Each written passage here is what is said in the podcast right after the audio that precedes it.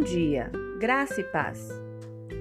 Deus é santo e, como tal, nos pede que nós sejamos como Ele é.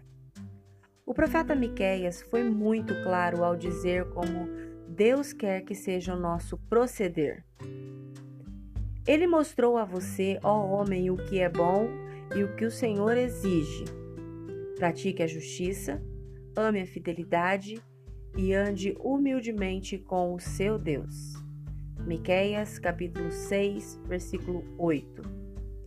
No tempo deste profeta, o povo praticava todos os rituais religiosamente.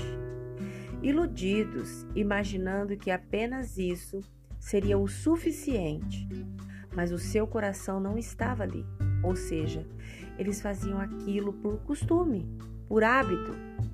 Através de Miqueias, Deus traz correção ao seu povo, exigindo justiça, não ofertas queimadas, misericórdia, fidelidade, não bezerro e azeite, obediência humilde, não sacrifício.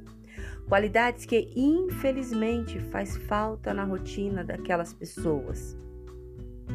Outros profetas contemporâneos a Miqueias também falaram ao povo estas palavras. Amós pediu justiça. Oséias enfaticamente falou sobre misericórdia. Isaías insistiu para que o povo andasse em obediência e humildade perante Deus. Tais condutas valem também para nós e demonstra todo o nosso comprometimento com o reino de Deus. Devemos agir com justiça, sendo imparciais e honestos ao tratar com o próximo. Jesus deixa isso bem claro. Assim, em tudo, façam aos outros o que vocês querem que eles façam a vocês. Também importa amar a misericórdia, demonstrando-a verdadeiramente aos necessitados. Devemos andar com Deus, nos humilhando continuamente, com temor, reverência à Sua vontade.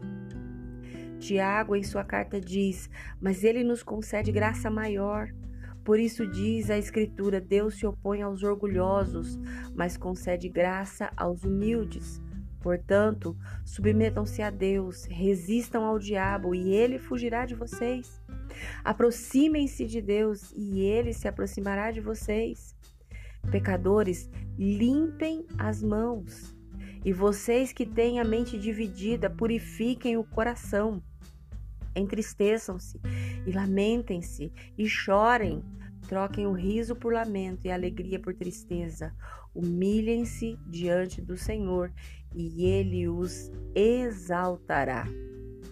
Diante disso, é de grande importância que a gente compreenda que adorar publicamente é uma parte muito pequena da nossa dedicação a Cristo. O amor genuíno ao Senhor demanda palavras e ações que manifestem justiça, misericórdia, fidelidade, obediência a Deus em Cristo Jesus. Se você crê e deseja, ore comigo agora. Senhor Jesus, a semana se inicia e eu estou aqui mais uma vez. Grata por todas as tuas bênçãos e o seu amor por mim. Me ajude a vivenciar praticar tudo o que tenho aprendido através da tua palavra. Amém. Deus te abençoe com uma semana maravilhosa. Graça e paz. Bom dia!